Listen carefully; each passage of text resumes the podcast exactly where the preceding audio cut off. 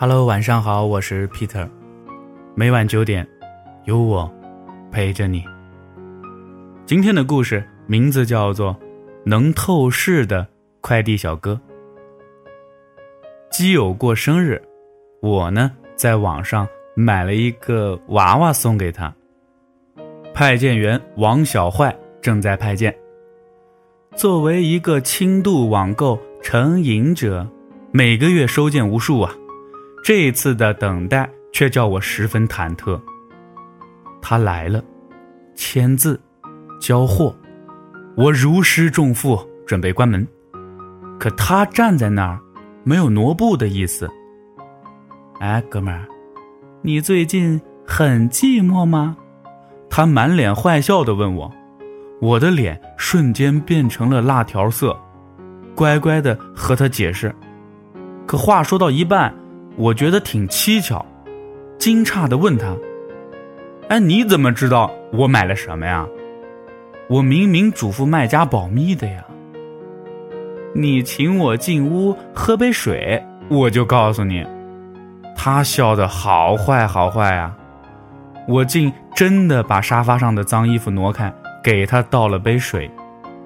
他说：“我告诉你啊。”我能看到盒子里面的秘密。哎呦，我哭笑不得，不知如何接话，只好将聊天止于“呵呵”。可他并不介意，咕咚喝一口水，开始了他的故事。三年前，他就负责这个小区的派件，他从来没有被投诉过，而且人缘极好，和谁呢都能聊得来。他相貌堂堂，其实完全可以靠脸吃饭，但就是任性，走了才华的路线。他每天经手很多个大大小小、呆板无趣的盒子，其实这是一份枯燥而又辛苦的工作，但是他的双眼能穿过严密的包装，洞穿盒子里的秘密。一个人所买的东西，能反映出一个人。天长日久，也反过来构成了一个人。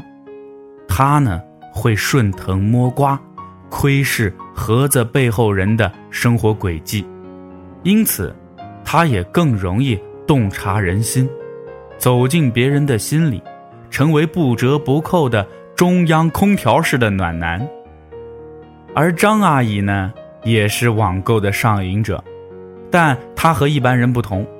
她所买的东西全都不属于自己，给老公买袜子内裤，给孩子买台灯手机，给家里添置厨具。每次快递小哥王小坏抱着他的盒子上楼，心情都十分复杂。有时候闲聊，张阿姨呀，时常分享一些居家的心得给他，告诉他怎么切菜不容易切到手。直到有一天。东西突然变了，一个包裹严实的盒子，里面居然放着情趣内衣。快递小哥红着脸把盒子递给他，他颤抖的接过盒子，面色发紫。签完字，他说：“女人要好好爱自己啊。”这句话比鸡汤还淡，却拨动了张阿姨的心弦。他把王小坏拉进家里，大倒苦水一下午啊，说自己的老公有了外遇，开家长会孩子会嫌弃他。小哥顺着思路，一锅鸡汤的猛灌呐，果然奏效。后来张阿姨的盒子越来越十八禁，越来越大尺度。另外一位几乎不出门的宅男。从盒子里获取生活所需的一切，也经常买一些你懂得的东西。小哥经常提醒他，有时候多出去走走，交友、运动，或者像我一样多送送快递嘛。而且，强撸灰飞烟灭呀。有一次，宅男买了两个大玻璃瓶，小哥不得其解啊，在门口就问他。哎，盒子里装的是什么呀？这么清脆。宅男淡淡的回答：“玻璃瓶，装精液用的，盛满了就拿去泼前女友。小哥瞬间就不淡定了，抓着宅男思想教育了他一下午啊，终于避免了一场惊案呐。盒子里藏着微缩的世界，可重点是你到底是怎么看到盒子里的东西的？眯眼神功吗？我问他。对了，你不会还能看穿别的吧？快递小哥翻了个白眼。盒子在我眼里天生就是透明的。哎，你啊就别捂了，除了快递盒，别的我都看不到。原来他就是传说中为快递而生的人呐。也有人给过小哥很大一笔小费。觉得这个小哥如此善解人意，懂得顾客需求，应该去做产品经理，做快递太屈才了。小哥可怎么舍得辞职呢？小哥每天送快递都心跳加速，把透明的盒子和主人对应，就像钥匙插进对应的锁，咔嚓的瞬间能听到命运齿轮转动的声音。他心跳最快的时刻，是站在短发姑娘的门前。短发姑娘的快递呀，总是最沉，被书和画册塞满。若是中文书呢，小哥就按图索骥，提前在豆瓣上找书评，签字时漫不经心地和姑娘说：“又是 Amazon 的箱子呀，我最近呐在读桑塔格的日记。”你看过吗？姑娘眼睛发光，真巧，我刚买了他的书。于是啊，小哥就挺直腰杆，把刚才恶补的书评变换语序的背了一遍，屡试不爽啊。但是有时候书封上只有日文或者法文的时候，小哥就没法搭话，只能讪讪的离开了。后来，小哥不想再虚伪的背书评了。他试探地找姑娘借书看，姑娘带他进了房间，三十多平的空间，书房占据整片的墙。姑娘踮起脚，伸出食指，把书轻轻地拨了出来。小哥站在一旁，看着姑娘优雅的抽书，闻着洗发水的清香，有些眩晕。书用旧 Amazon 箱子装着。小哥抱着它，什么也看不到，崭新的秘密。废寝忘食一周之后，书呢读完了，却迟迟没有姑娘的快递。他懂得界限所在，自己不过是一个身穿制服的快递员，城市服务流水线的一员。他与所有人的交集只是浅浅的铅笔线。很多人。生来穿一双透明的鞋，无论来去多少回，注定无痕无迹，只能在别人的世界路过。没有快递，他不敢贸然找他，等了好多天，终于等到属于他的盒子。拿到手后，他惊得好似冻住全身血管。盒子里放着。两瓶强效的安眠药。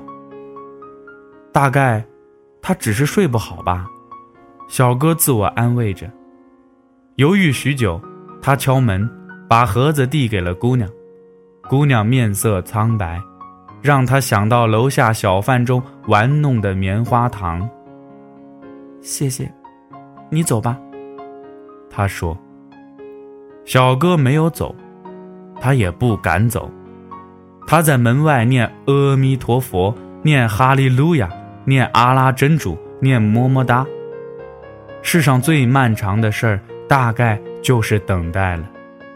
在等待里，时间是信号失灵的 WiFi，让画面一帧一帧僵持着。过了很久，哗，几十枚颗粒洒在地板上的声音传出来。他疯狂地敲门、砸门、撞门，门开了，他光着脚，穿着黑裙子。小哥走了进去，把他拉进里面，关上身后的门。这一次，他越界了。他们面对面的站着，短发姑娘的泪珠挂在腮边，他伸手替她拂去，转眼又有泪珠落下。沉默，他闭口不问，他也不言。他弯下腰，把白色胶囊一颗一颗的捡起，他也弯下腰。和他一起捡。每捡起一粒药，仿佛捡起一片伤口。最后一颗，两人同时伸出手，他不经意触到了他的指尖，凉凉的，嘴巴里瞬间满是薄荷的味道。他把两瓶药都带走了。小哥走在回家的路上，用光了全身力气。他睡了漫长的一觉，梦见和短发姑娘躺在一张床上，读同一本书。梦醒之后，他睁开眼睛，眼前却一片虚无。他失明了。他在床上待了一整天，没有去医院。他想通了，世上任何事大概都有期限吧。已经用了前半生阅尽万象，后半生就在黑暗中摸索千秋吧。理所当然，他辞职了，一个人回到乡下老家，怀里揣着属于短发姑娘的两瓶药，没有和任何人辞别。如果撑不下去，就这么告别吧。但很快，他学会了一个人照料自己。穿衣、做饭，甚至买东西。剩下的时间，他开始写作，写小区里的故事。书中的他，是脱下快递服的王小坏，不再雁过无痕。只是他要用一生的时间来忘记他。你这编的也太离谱了吧！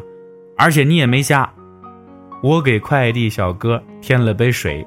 我可不相信这等天马行空的故事，但却不反感他继续说下去。我又痊愈了呀，小哥委屈地说。在乡下洋洋洒洒写了几万字，他居然复明了。他马上订了回城里的票，直奔最熟悉的小区，最熟悉的那扇门。可开门的，不是他。你走之后，有个短发姑娘，天天网购，每次签字啊，她都问我你去哪儿了。过几天，她就不见了。接班的快递小哥告诉他，不见啦，搬走了。对方不说。他还活着吗？不知道。世界上最容易自杀的动物啊，是海豚，只要屏住呼吸。就能带着微笑离开世间，而当一个人非常非常想死，对世界毫无留恋的时候，也就可以非常轻松的杀掉自己吧。从此之后，快递小哥的爱情也死了。